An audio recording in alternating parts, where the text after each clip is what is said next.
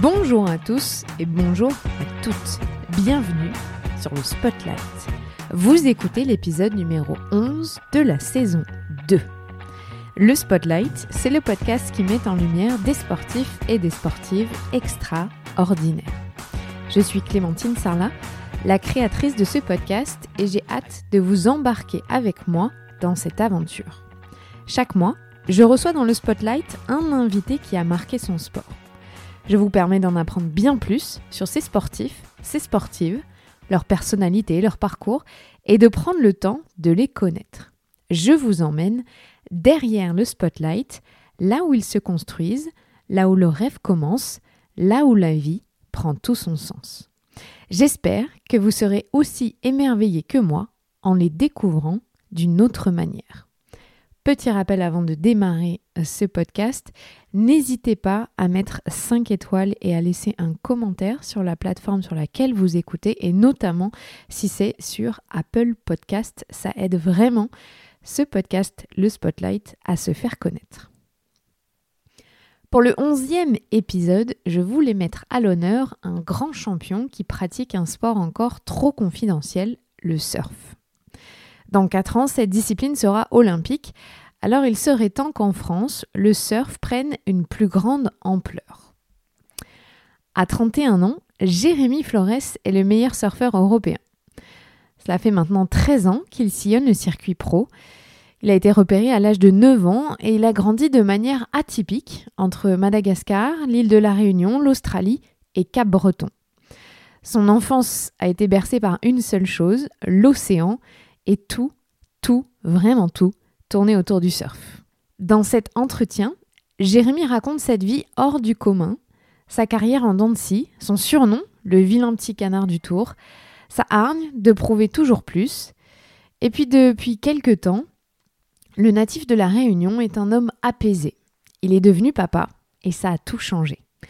Je vous laisse découvrir l'épisode avec celui qui a remporté le 11 octobre dernier le Quick Pro en France, à Osgore, et qui a marqué les esprits du surf mondial. Très bonne écoute.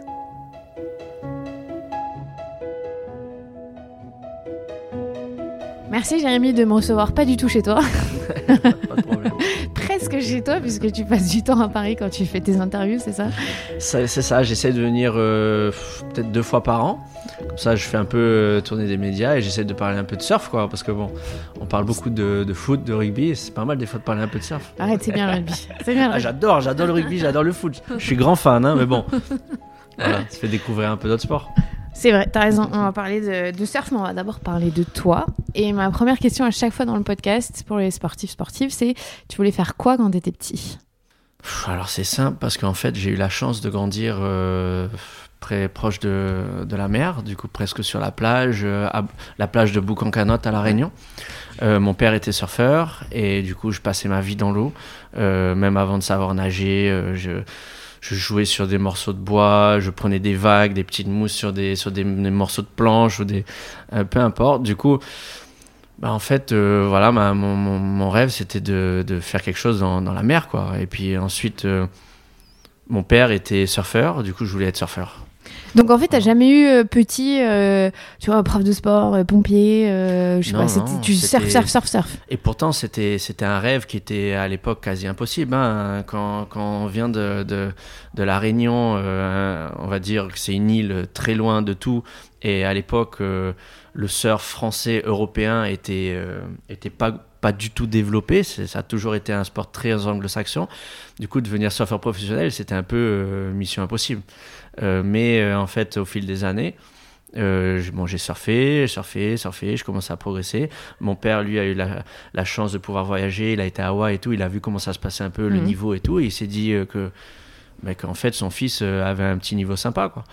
Du coup, euh, du coup, à l'âge de, bon, on a vécu à Madagascar pendant plusieurs années et j'ai pu surfer pratiquement tous les jours. J'ai pas vraiment été à l'école.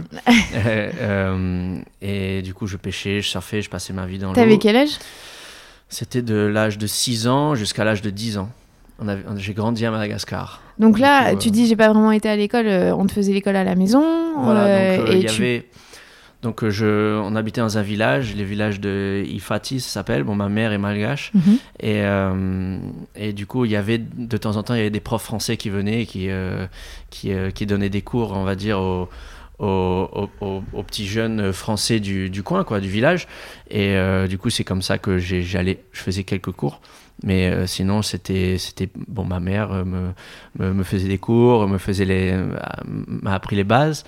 Euh, mais non, j'ai jamais vraiment été à l'école. Ouais, donc t'as pas du tout un parcours euh, classique. euh, Non, non, non. Tu sais pas ce que c'est la cour de récré, aller Bah, jouer. En fait, toi, ta cour de récré, c'était l'eau. Voilà, c'est ça, c'est non. J'ai- connu l'école ensuite, donc à l'âge de, de 10 ans, on, on est revenu, revenu, euh, habiter à La Réunion pendant Mhm. quelques années.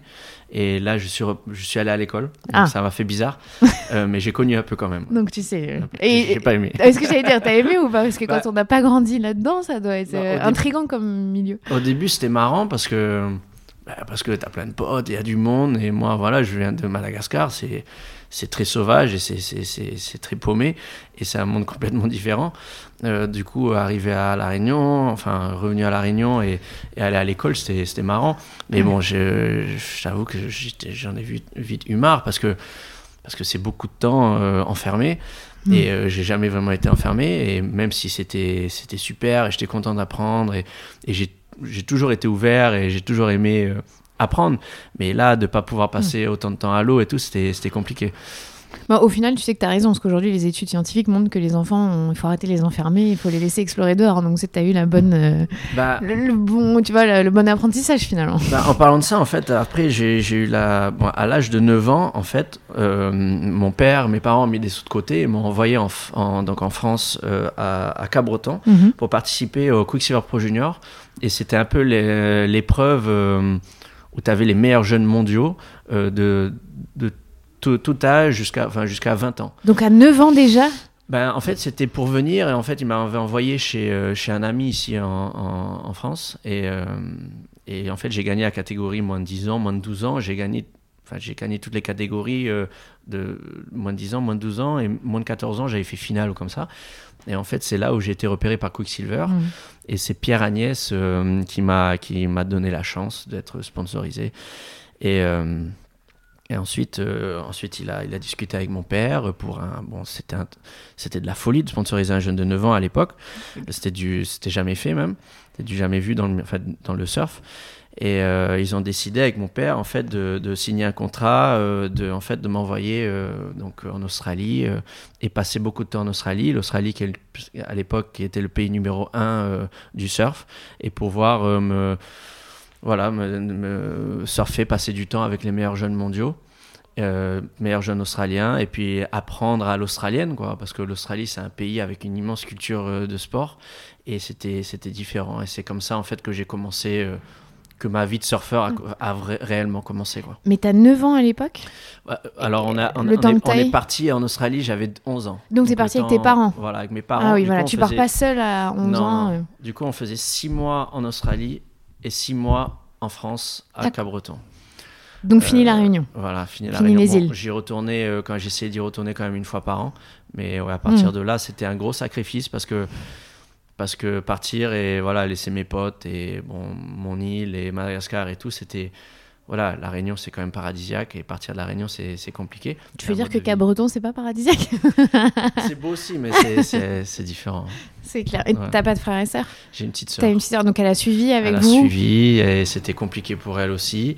Euh, mais voilà, c'était un mode de vie euh, voilà, qu'on a choisi euh, qui était autour de, de moi. Mais mes parents ont vu aussi le côté aventure, euh, voyager, apprendre d'autres cultures, d'autres langues. Et euh, ça, au final, ça nous a beaucoup, beaucoup servi, quoi. même à ma sœur, Et vous êtes... jusqu'à quand t'es resté en Australie? Jusqu'à l'âge de 17 ans. Donc juste avant que tu passes pro et que tu intègres le voilà. circuit en fait. En fait, l'année où je me suis qualifié euh, sur le World Tour, j'habitais encore en Australie. Quoi.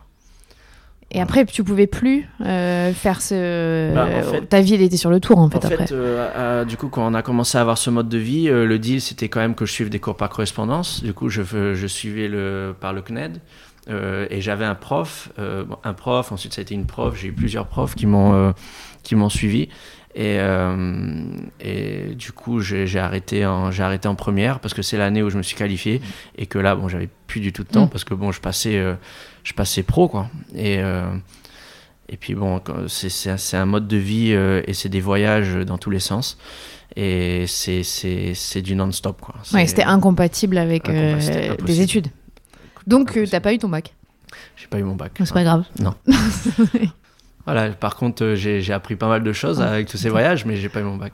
c'est sûr que l'apprentissage doit être euh, hyper fort à ce moment-là. Et c'est quoi ton premier souvenir de surf? Est-ce que un, as un ou ça a tellement, fait partie de ta vie que t'en as même pas? Ouais, ouais, j'en ai un, j'en ai un. En fait, euh, c'était ma première vision de tube à l'époque, quand j'étais tout petit, je devais avoir 4-5 ans en fait, et je me suis mis allongé, donc j'étais sur une planche, mais j'étais allongé.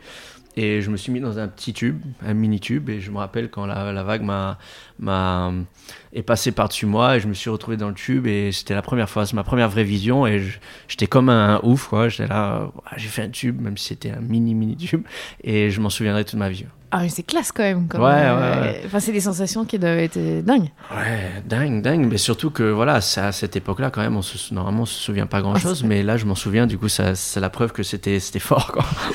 Donc, tu as quitté La Réunion, finalement, et Madagascar assez tôt. Ça veut dire quoi pour toi, euh, être issu des îles, d'être un îlien C'est un aspect fort dans ta vie, ta composition? Ouais, ouais, complètement. C'est une fierté. J'ai toujours été fier de, de mes origines. Euh, et parce que je dois, je dois, à, je dois à La Réunion euh, tout ce que j'ai aujourd'hui, tous les tontons qui m'ont emmené surfer pendant toutes ces années, euh, toutes les personnes qui m'ont soutenu, euh, toutes les, premières générations de surfeurs qui ont, qui ont emmené le surf à La Réunion. Et, et, c'est une immense fierté. Je suis, je suis, très fier de mes origines, même si j'ai dû partir très jeune, c'était un sacrifice. Mais partout où je vais, partout dans le monde tout le monde sait à quel point j'emmène je, une petite partie de, de, mon île partout, partout avec moi. Tu ressens la fierté des Réunionnais de se dire qu'ils ont Jérémy Flores qui vient de, de, là? Ouais, je ressens la fierté parce que voilà, on est une petite île, on est une petite communauté euh, de surfeurs déjà, mmh. on est très soudés, mais aussi une communauté dès qu'il y a un sportif à La Réunion qui réussit, c'est une immense fierté. Et. Euh, et même moi, quand je vois des sportifs euh, euh réunionnais qui mm. réussissent, mais je Dans suis le comme foot, c'est ça, tu vois. Comme un Dimitri Payet ou comme ça, c'est, je suis comme un ouf, comme un ouf. Mais après, dans, dans, d'autres sports aussi, dans le handball ou, voilà, des, des, des, sportifs réunionnais qui réussissent, euh, il y en a beaucoup, mais il n'y en a pas tant que ça non plus. Et ce qui est marrant, c'est que aussi, je reçois, je reçois, euh, j'ai reçu par hasard des fois des soutiens de, de, de sportifs réunionnais. Et ça m'a fait super plaisir quand je me dis, ah ouais, les mecs, ils me, ils me suivent, c'est, ça fait plaisir. Euh, par exemple, Daniel Narcisse, mhm. euh, il y a plusieurs années, il m'a envoyé un message, j'étais là, waouh. C'est cool. Classe, ah, C'est classe parce que. Ah Donc on disait, tu as intégré euh, le circuit pro en 2007, tu as presque 18 ans ou quasi. Est-ce que tu peux déjà à l'époque vivre du surf? C'est possible Comment euh, ça se passe Je me, je me rends pas compte l'économie euh, du surf quand on, a, on est ado. Euh. Oui, oui, tu peux. De fille, en fait, ouais, tu peux, tu peux vivre du surf. Il y a eu, il y a eu un, un, boost économique, surtout à cette époque-là, où, où d'ailleurs depuis un certain temps là, c'est un peu différent. C'est un peu en train, un peu de c'est en train de diminuer un peu, mm. ça devient plus compliqué, mais c'est vrai que pendant une époque, l'industrie du surf a cartonné. Quoi. Et euh, du coup, euh, à, à, cette époque-là, j'avais quand même déjà des gros contrats. Mhm. Et. Euh, parce que c'est ça, c'est les, sponsors qui font en sorte que vous puissiez vivre sur le tour toute l'année, vous déplacer. et ensuite, c'est le prize money quand tu remportes une étape ou en fonction de ce que tu fais. Voilà, en fait, il y a mhm. le contrat avec les contrats qu'on a avec les partenaires, mhm. les sponsors.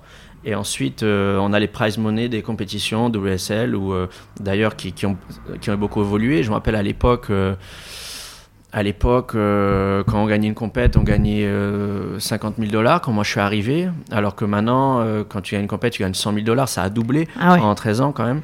Ah. C'est voilà, c'est des prize money qui, qui commencent à être quand même. Donc chaque étape du circuit a, la, a, le même prize money Ouais, chaque étape. Voilà il y, a, quand même, euh, il commence à y avoir, euh, euh, ça commence à être sérieux. Quoi. Donc, t'as jamais fait de petit job ou Non, non. T'as, pas, tout de suite pu vivre? J'ai eu la chance, grâce à Quicksilver, d'avoir, d'avoir un, des sponsors qui m'ont suivi hmm. depuis le début. Quoi. C'est pas la, c'est pas forcément tout le monde qui a cette chance, mais c'est vrai que moi, je fais partie d'une génération qui a, qui, qui voilà, qui a eu la chance et Et, jusqu'à aujourd'hui, ça fait depuis l'âge de, de, 9 ans que je suis chez Quicksilver. C'est énorme, ça fait, plus de 20 ans. Ouais, je crois que c'est rare, euh, les, histoires d'amour comme ça. Il y a peut-être euh, Zidane avec Adidas ou des trucs comme ça. C'est très rare, ouais. Et depuis, depuis l'âge de 9 ans, ils me soutiennent, quoi. Dans les hauts et les bas, ils sont, ils sont là. Du coup, c'est, euh, c'est, une immense, c'est une chance, quoi. Aujourd'hui, tu as 31 ans. Est-ce que tu regrettes, ou pas regrettes, mais où tu aurais envie euh, de peut-être reprendre des études ou étudier des choses euh, qui t'intéressent vraiment aujourd'hui? Parce que c'est difficile quand on a 18 ans de savoir. Bah oui, oui et non, parce que. Oui, parce que. Euh, non, pourquoi? Parce que là, je me concentre à 200% sur ce que je fais. Et avec, avec ce que je fais, je peux pas faire autre chose. Mhm. c'est, je consacre tout, ce que, tout, tout, mon temps au surf depuis plusieurs années.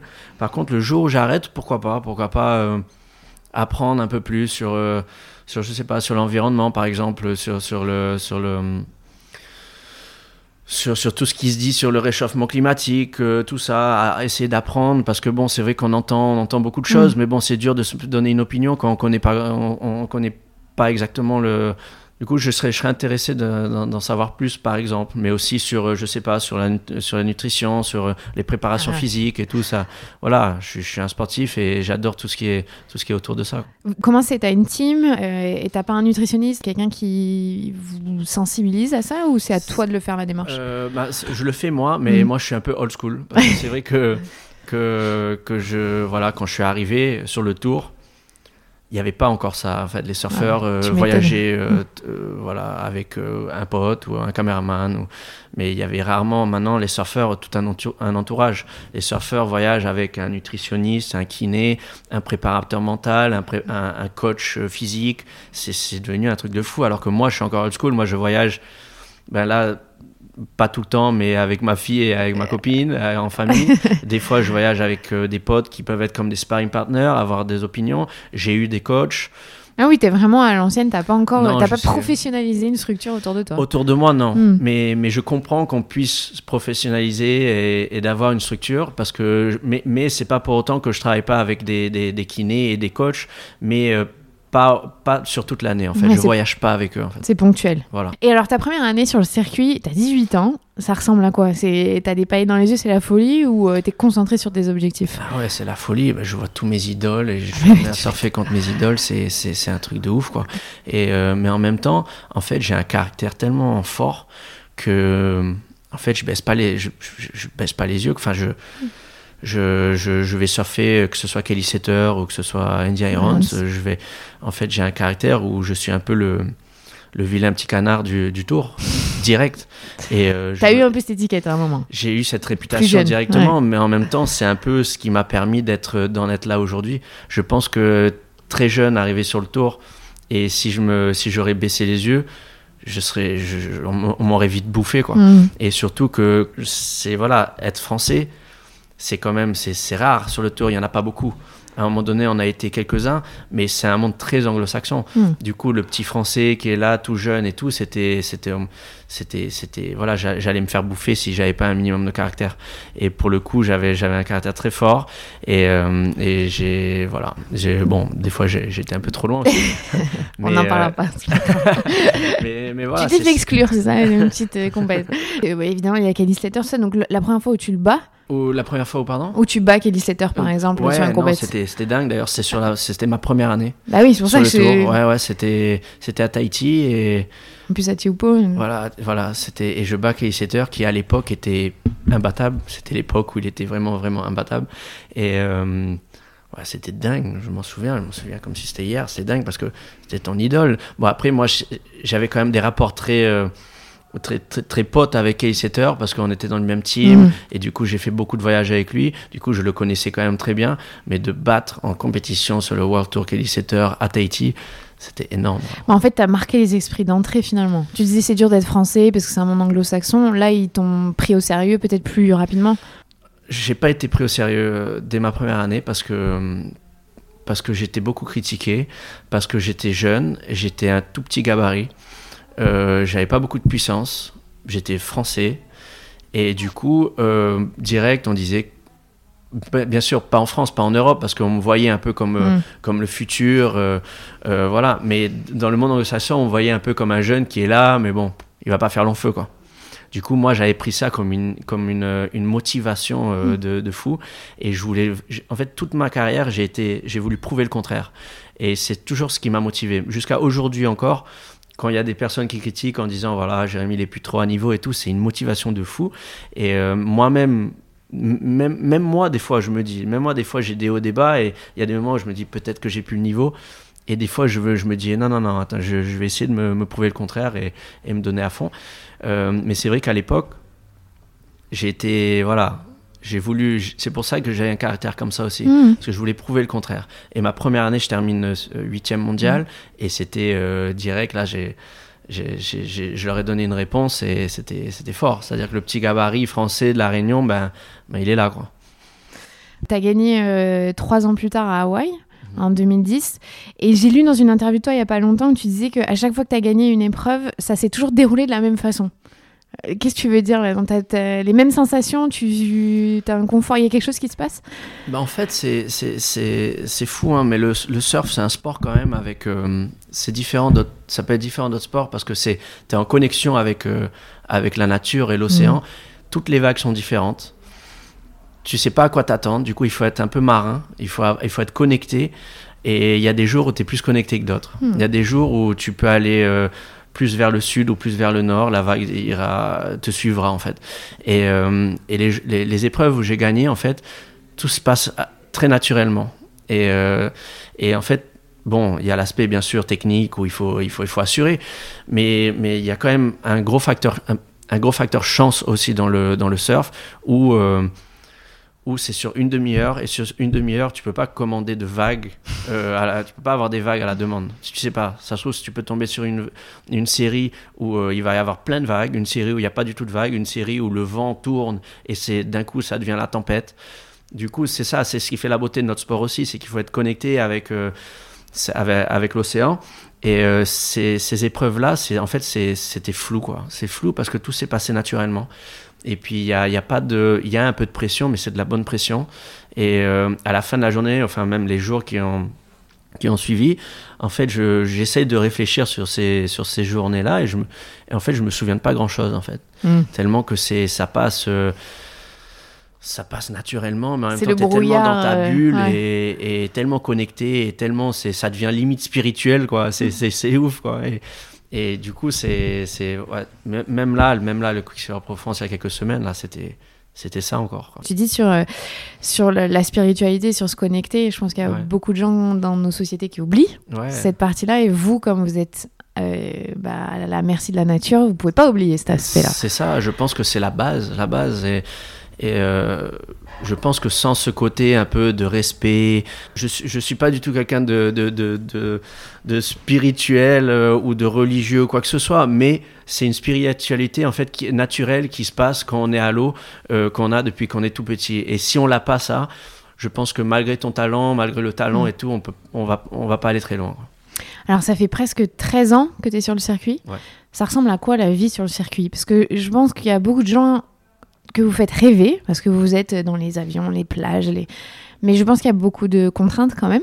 Est-ce que tu peux m'expliquer comment ça se passe une année euh, sur le circuit? Ouais, c'est sûr que la partie cool, c'est le surf. Ça, voilà, on est passionné. On- Moi, je faisais du surf avant même de vouloir euh, faire de la compétition. Mais c'est vrai que tout ce qu'il y a autour, c'est c'est une vie de dingue. En fait, on passe nos vies dans les aéroports, les avions. J'ai l'impression que notre vie, c'est une file d'attente, quoi. C'est toutes les files d'attente qu'il y a dans les aéroports, les trucs, euh, voilà, peu importe qui on est, personne aime attendre dans des, dans des files d'attente. Et, et, et nous, c'est un peu, c'est un peu ce ce qu'on a. C'est continuellement, continuellement, en fait, on, on va dans les aéroports et on attend, et les bagages, et ceci, et cela, et trucs. Bon, c'est c'est le côté qui est un peu, qui est un peu, Mm. qui est un peu chiant de ce qu'on fait. Après, euh, les gens, ils pensent aussi, voilà, on va aller faire une compétition en Australie, waouh, la chance. Mais en fait, on arrive quelques jours avant, et en fait, on est, euh, on est tellement focalisé, tellement concentré dans ce qu'on fait, qu'en fait, on va pas, on va pas profiter des, des belles choses de, de, de là où on va. Ou très rare, ou alors si on le fait, c'est peut-être après la compétition, et encore après la compétition, c'est très rare, parce que si tu gagnes, eh ben, tu, tu es déjà concentré à la prochaine épreuve. Pour pouvoir euh, continuer dans ton, sur- dans ton élan. Si tu perds, tu es dégoûté. Du coup, tu peux changer ton biais pour partir le plus vite possible, pour pouvoir t'entraîner encore plus, plus dur, pour pouvoir plus faire la même erreur sur l'autre épreuve. Du coup, euh, c'est-à-dire, à chaque fois, habituellement, on a, on a peut-être quelques jours ou voire une semaine entre chaque épreuve, donc c'est rien, avec les décalages Ah horaires. ouais, et avec l'avion et tout. c'est c'est rien et euh, et du coup c'est en fait c'est ce côté là un peu qui peut être euh, qui peut être fatigant. Le corps à un moment donné il est il comprend plus rien quoi. Tu vas aux quatre coins du monde euh, le décalage horaire t'es debout à 2 heures du mat t'es en pleine forme et ensuite tu t'endors il est 7 heures. Enfin le, le, le cerveau il, il, il comprend plus rien. Et c'est c'est pas voilà on peut dire je sais pas, des, des- des- des- d'autres sports, par exemple en Europe, il n'y a pas autant de décalage horaire. Là, on va, on va faire une compétition en Australie. L'épreuve d'après, elle va être au Brésil. L'épreuve d'après va être en Afrique du Sud. Ensuite, c'est le, le, le corps, il comprend plus rien. Mais c'est surtout le fait que énorme- énormément de préparation et de sacrifice avant chaque épreuve. Et du coup, tu oublies, on oublie un peu, on n'a pas le temps en fait de profiter l'endroit où on va. Mm. Voilà. Ces dernières années, je le fais plus depuis que j'ai ma fille, depuis que je le prends plus à la cool. J'essaye de faire des trucs sympas, d'aller visiter des trucs un peu. Un peu des. des, des- T'ouvres plus peu- les yeux, quoi, en fait. Voilà. Mais pendant, pendant 15 ans, pour être honnête, j'en avais rien à foutre. moi. Parce que j'étais tellement à fond dans ce que je voulais. C'était, je voulais gagner, gagner, gagner. et Il n'y avait rien d'autre qui existait. Quoi. C'était, tu en deviens limite égoïste. Hmm. Voilà, c'est, ça. Bah, tu me fais une transition parfaite. Tu as eu une petite fille il y a deux ans. Ça a changé quoi euh, dans ta vie de devenir père? Ah, tout, ça change tout. Les priorités changent euh, clairement. Euh, avant, bah, comme je le disais, c'était voilà, ma priorité c'était le surf à 200%. Euh, maintenant, ma priorité c'est ma fille avant tout, enfin ma fille, ma famille, mais être un bon père. Euh, et ensuite le surf. Du coup, je passe, bon, je passe moins de temps à l'eau. Euh, je passe moins de temps à m'entraîner, non pas parce que je peux pas, mais parce que je préfère passer plus de temps euh, voilà, en, rôle de, en rôle de père. Et parce qu'avec les voyages aussi, euh, ils sont pas tout le temps avec moi. Du coup, quand je suis avec eux, je- j'en profite un max. C'est dur l'éloignement maintenant?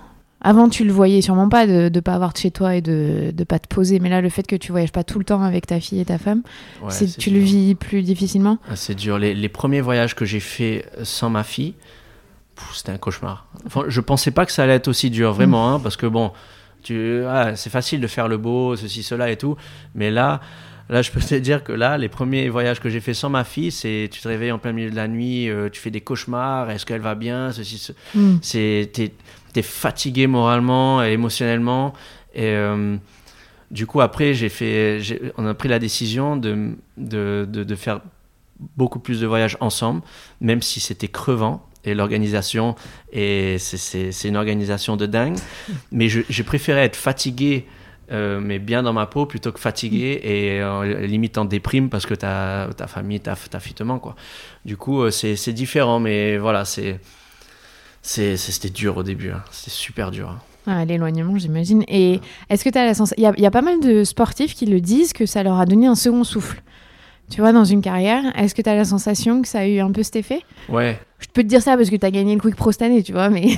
ouais. non, mais c'est c'est vrai, c'est vrai que la première année, euh, l'année dernière, c'était une année un peu de transition où c'était très compliqué parce que bon voilà, j'ai- je, je dormais pas et, et je m'entraînais beaucoup moins, je surfais beaucoup moins. Je m'y attendais un peu d'avoir cette année, mais cette année, euh, au final, l'année 2019, c'est c'est une de mes plus belles années euh, de ma carrière et je sais pas, je suis bien dans ma peau, je suis, je suis heureux, euh, ma fille en bonne santé. euh, c'est, on a un mode de vie assez cool quand même parce que c'est quand même beau de partager des moments avant la fin de ma carrière, de, de voyager avec sa famille et c'est des souvenirs de, qui vont rester gravés à, jamais. Donc voilà, c'est plutôt un, un- un beau moment, euh, un beau moment en ce moment. Et dans ta carrière, il y a eu des moments où ça a été plus difficile, et euh, évidemment, euh, c'est jamais linéaire. Qu'est-ce qui t'a fait tenir? Est-ce qu'il y a eu des moments où tu as eu envie d'envoyer tout valser, dire j'arrête? Ouais, j'ai eu plein de moments comme ça. J'ai eu plein de moments où parce que parce que voilà, pour en arriver là, en fait, c'est énormément de sacrifices. J'ai pas eu une adolescence comme les autres. Euh, voilà, on en parlait tout à l'heure. J'ai jamais été à l'école, tout ça. Ça peut paraître cool, hein, mais ça, ça veut dire que t'as pas la vie euh, que peut avoir un jeune, euh, un jeune euh, adolescent. Et du coup, j'ai enchaîné les étapes. Ap- Dès l'âge de 13-14 ans, je faisais compétition. Ensuite, j'ai fait les Pro Juniors. Ensuite, j'ai fait WQS. Et ensuite, à 17 ans, j'étais sur le World Tour. Quoi. Et c'est énormément de pression. Et il est arrivé voilà, vers 24-25 ans où j'ai fait, c'est comme des burn-out, où je, je détestais ce que je faisais, Hmm. où je voulais tout arrêter et, euh, et j'avais envie d'en- d'envoyer en l'air euh, tout, tout, quoi. Et euh, bon, après, je me suis remis parce que voilà, je, je, je, je viens d'un milieu modeste et je me suis dit aussi que ce serait dommage d'avoir tout fait, fait tout ça pour, pour tout arrêter, quoi. Du coup, je me suis rep- re- repris en main. Et euh, c'est pour ça que j'ai eu quelques années plus compliquées. Et c'est pour ça que ma carrière, il y a eu énormément de hauts et de bas. Parce que, parce que voilà, il y a eu des années où j'ai eu du mal à me, à me gérer. Euh, mais, mais bon, le, le, le côté positif, c'est que j'ai toujours su me, me, me reprendre. Quoi. T'en as parlé tout à l'heure de Pierre-Agnès, qui a été comme un deuxième père pour toi, qui t'a fait confiance à 9 ans. J'imagine aussi l'année 2018, elle a été difficile pour toutes ces raisons, parce qu'avec sa disparition, qu'est-ce qui représentait euh, pour toi, Pierre? Alors Pierre Agnès, c'est, comme un deuxième père en fait, Vra- vraiment, parce que euh, parce que c'est euh, c'est quelqu'un qui a toujours été présent pour moi, quoi qu'il arrive. On en parlait des hauts débats et tout, Mhm. et c'est voilà, c'était mon, mon, mon patron, mais en même temps, euh, c'était comme un deuxième père qui était là pour me mettre des coups de pied au cul quand il fallait, mais aussi pour me pour me remonter le moral. Et euh, il y a eu des moments où il n'avait pas à le faire. C'est, c'est, il, est, il a toujours été là pour moi. Et euh, sa disparition en mer il y, a, il, y a, il y a deux ans a été très très dur à, à, à accepter et, et encore très dur à accepter. Et voilà, Pierre, euh, des, voilà, je, comme j'en parlais, je viens de la Réunion, de Madagascar, d'un milieu très modeste. Et sans lui, j'aurais pas pu avoir la vie que j'ai aujourd'hui. Il m'a donné la chance, et à l'époque même, on le prenait peut-être lui-même pour un fou, de, de, de sponsoriser, de donner la, cette vie à un jeune, euh, c'était du jamais vu. Et ben maintenant, en fait, tout ce que j'ai fait toute ma carrière, j'ai voulu le faire aussi pour remercier euh, des personnes comme Pierre qui m'ont donné la chance d'avoir euh, la vie que j'ai aujourd'hui. Donc c'est, c'est, je suis très proche de sa famille, très proche de ses enfants, sa femme, qui sont des, des gens extraordinaires. Et euh, il nous manque, il nous manque énormément. Euh, bon, de l'aspect personnel, mais dans le milieu du surf aussi. C'était quelqu'un de très très, euh, pff, c'était quelqu'un de très grand. Ouais, c- C'était hyper fort que tu lui dédies ta victoire euh, de ce 11 octobre, il y a, voilà, il y a un peu moins d'un mois maintenant. Ouais, Euh, ben, c'est, c'est, on, on parlait de, de, spiritualité et tout ça, mais, mais c'est, fou, c'est vraiment fou. Mais toute cette épreuve, euh, voilà, c'est, c'est l'épreuve à Pierre-Agnès. Et pendant des années, toutes les contre-performances que j'ai eues cette épreuve, il était toujours là, avec ses petits yeux qui me regardaient, genre déçu, mais en même temps, genre comme s'il savait qu'un jour, c'est comme s'il savait qu'il allait avoir quelque chose de spécial qui allait arriver euh, dans le futur. Et bon, moi, j'ai toujours, euh, voilà, toujours, tu perds, t'es dégoûté et tout, mais, mais c'est comme s'il était confiant qu'un jour, euh, il se passerait quelque chose de spécial. Et là, quand j'ai gagné, c'était, c'est pour ça que ma victoire, je l'ai dédiée à 200% à Pierre Agnès, parce que parce que c'est comme s'il était là avec moi, C'était dingue, dingue. Ce qui était dingue aussi, et tu l'as dit au début, euh, le surf, on n'en parle pas assez. Le jour où tu gagnes, il y a 40 000 personnes sur la plage. Il y a une Marseillaise, il y a, enfin, il y a un truc assez fou qui s'est passé. euh, Ouais, c'est c'est bon moi c'est ma c'est ma plus belle victoire euh, parce que justement parce que euh, ce voilà moi j'ai toujours été très fan de des équipes de France quel que soit le sport équipe de France de rugby quand l'équipe de France de foot a gagné la Coupe du Monde l'année dernière j'étais dans la rue à faire être comme un ouf et tout. Ben là je pensais pas vivre ça un jour mais là c'est moi qui ai créé en fait cette ambiance. Et c'était fou parce que, bon, en plus, là, la manière dont s'est déroulée cette journée, on a eu des vagues euh, magiques, on a eu du beau temps, on a eu des milliers et des milliers de personnes sur la plage qui étaient pour moi. Et c'est la première fois que j'ai des- j'ai un public qui est pour moi Mm. sur une journée des, des finales. Donc, toutes les victoires que j'ai eues auparavant, c'était à l'étranger. Du coup, on n'est pas, pas forcément pour, euh, pour moi. Les gens n'étaient pas forcément pour moi. Mais là, là d'avoir des milliers de personnes à quelques mètres, en plus, c'est le spot de la gravière. C'est ça, ça- on termine la vague, on est pratiquement sur le sable. C'est très rare ça. C'est une des seules épreuves où on- qui se déroule comme ça sur, sur le tour. Et Donc, tu as senti tout de suite la connexion. après chaque vague, c'était comme si j'étais dans un stade. J'entendais mes hurler et j'ai déjà vu des matchs dans des stades et c'est vraiment ce que je ressentais. C'était une force et c'était un moment tellement spécial que, que franchement, c'était une fierté et, c'est comme si le public m'a porté toute cette, toute cette journée. Et de pouvoir leur donner cette victoire, c'était euh, c'était un moment, mais, mais même dans mes plus beaux rêves, euh, je m'avais dit ça le matin en me réveillant, que le scénario de cette journée, j'aurais pas cru. Et, euh, et voilà, quoi, gagner cette épreuve avec tout toute ma famille. Est-ce que j'allais dire, t'es content aussi que ta fille, elle ait vu ça? Même si elle s'en souviendra pas, mais je veux dire, elle était là. Ah ouais, mais c'était, fou. Toute, toute cette journée de ma préparation, ma concentration et avoir ma fille qui jouait entre mes jambes pendant. C'est, un moment que j'oublierai jamais. Et, euh, et, je suis fier, je, suis heureux de pouvoir avoir vécu un moment comme ça avant d'arrêter. Mmh. Euh, voilà, je me dirais, voilà, ma fille, de pouvoir vivre un moment comme ça et de sortir de l'eau, gagner et de, d'embrasser ma copine, mes parents, ma mère, mon père, mes amis d'enfance, euh, tous les gens qui ont cru en moi, c'était comme si c'était, c'était un remerciement mmh. à eux tous et de dire, voilà, merci à vous tous, merci à tous les Français qui, qui me soutiennent depuis que j'ai l'âge de 10 ans au final. Il y a des gens, j'ai reçu des messages de personnes qui me dit Jérémy, ça fait depuis l'âge de. Depuis que tu as 13 ans, 14 ans, j'ai vu une interview de toi, mais ça fait depuis l'âge de 13, 14 ans que je te suis. Et là, merci, quoi. Et d'avoir de, de, des, des, gens comme ça, c'est incroyable. Et comme tu as dit, d'avoir la Marseillaise qui a retenti à, à des, 40 000 personnes qui chantent la Marseillaise. Spontanément, en plus, c'est ça qui était joli. C'est venu du public. Oui. C'est jamais j'aurais cru vivre ça un jour. C'était magnifique. Franchement, c'était des frissons. Et même quand j'en parle là maintenant, c'est des frissons. C'était vraiment, vraiment un moment spécial. Pour le surf, pour le sport en général, mais pour le sport français aussi. C'est beau parce que ça, ça permis de, de montrer aussi que le, la France est un pays du surf. Et j'allais te poser la question, est-ce que tu es redescendu de ton nuage? Mais je vois que non, quand on parle. Ouais, ouais, non, c'est fou, c'est fou parce que euh, les, les, les, matins qui ont suivi, donc je me réveille, je me, je me rappelle que quand j'ouvrais les yeux, je, je, me rappelais pas, je savais pas si c'était vrai ou c'était un rêve. Ou, et je me rappelais, je, je, je gueulais dans mon, dans mon lit et je disais à ma copine comme ça, j'ai gagné ou j'ai pas gagné, juste pour être sûr. Hein. J'ai gagné ou j'ai pas gagné? Et puis elle me répondit oui, oui, chérie, t'as gagné, oui, oui, chérie, t'as gagné. Mais en mode, euh, au bout d'un moment, elle en avait marre de me le dire, quoi, tellement que j'ai répété. J'ai dit non, mais c'est juste pour être sûr, merci. Allez, je termine par une question. Euh, c'est vraiment une belle année 2019 puisque tu as appris il y a quelques jours que tu allais participer aux Jeux Olympiques de Tokyo. Mhm. Est-ce que ça aussi, quand on est surfeur français, de se dire on va faire les Jeux, c'est assez improbable, non? Ouais, ouais, non, c'est tout nouveau pour nous, c'est une nouvelle expérience. C'est historique d'avoir le surf aux Jeux Olympiques et c'est historique d'avoir un, ben, Français aux Jeux Olympiques. Du coup, c'est une immense fierté. J'ai toujours été fier de, de, représenter les couleurs de la France. Euh, euh, sur toutes les épreuves. Et là, là, en même temps, je représente mon île, je représente ces, forts. Et euh, je pense que ça va être une belle expérience. C'est tout nouveau, comme, euh, comme je dis.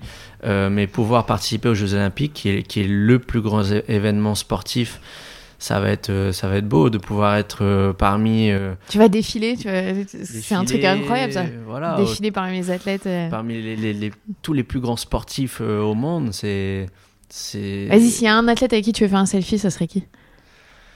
Bon, dans les Français, il y en a, il y en a beaucoup, mais après, c'est clair qu'un mec comme. Je, je, sais pas, je, pense pas qu'il y sera, mais un mec comme Usain Bolt. Ouais, il sera plus, ouais. Michael Phelps, c'est des mecs comme ça. C'est Teddy Riner. Voilà, c'est des mecs qui. on a tellement vibré en les regardant que ça, ça, serait, ça serait beau. Voilà, donc ça va être, euh, ça va être un beau moment. Dans un an presque. Ma dernière question dans ce podcast, à chaque fois, c'est si tu pouvais euh, remonter le temps et euh, donner un conseil au Jérémy qui débute sa carrière à 17-18 ans, tu lui dirais quoi? Bon, j'ai fait pas mal de conneries hein, dans ma carrière, hein, mais on va dire que je, peux pas dire que j'ai énormément de regrets. Euh, mais à 17 ans, j'aurais dit euh, lâche rien, quoi. Et euh, bon, j'ai jamais rien lâché, c'est un peu ma devise. mais, voilà, il faut jamais rien lâcher. C'est le message, en tout cas, que je veux faire passer. C'est que, c'est que voilà, même moi, je viens d'un milieu très modeste, je viens de, de rien, et j'ai la vie que j'ai aujourd'hui. C'est la vie. Je peux dire que j'ai la vie rêvée. Et, et, il, faut, il faut toujours croire en ses rêves, même si on, on vient d'une île lointaine et que c'est très compliqué quand on vient de, de loin il euh, y a toujours un moyen de, d'atteindre ses rêves et du coup, il faut rien lâcher. Quoi. Merci Jérémy. De rien.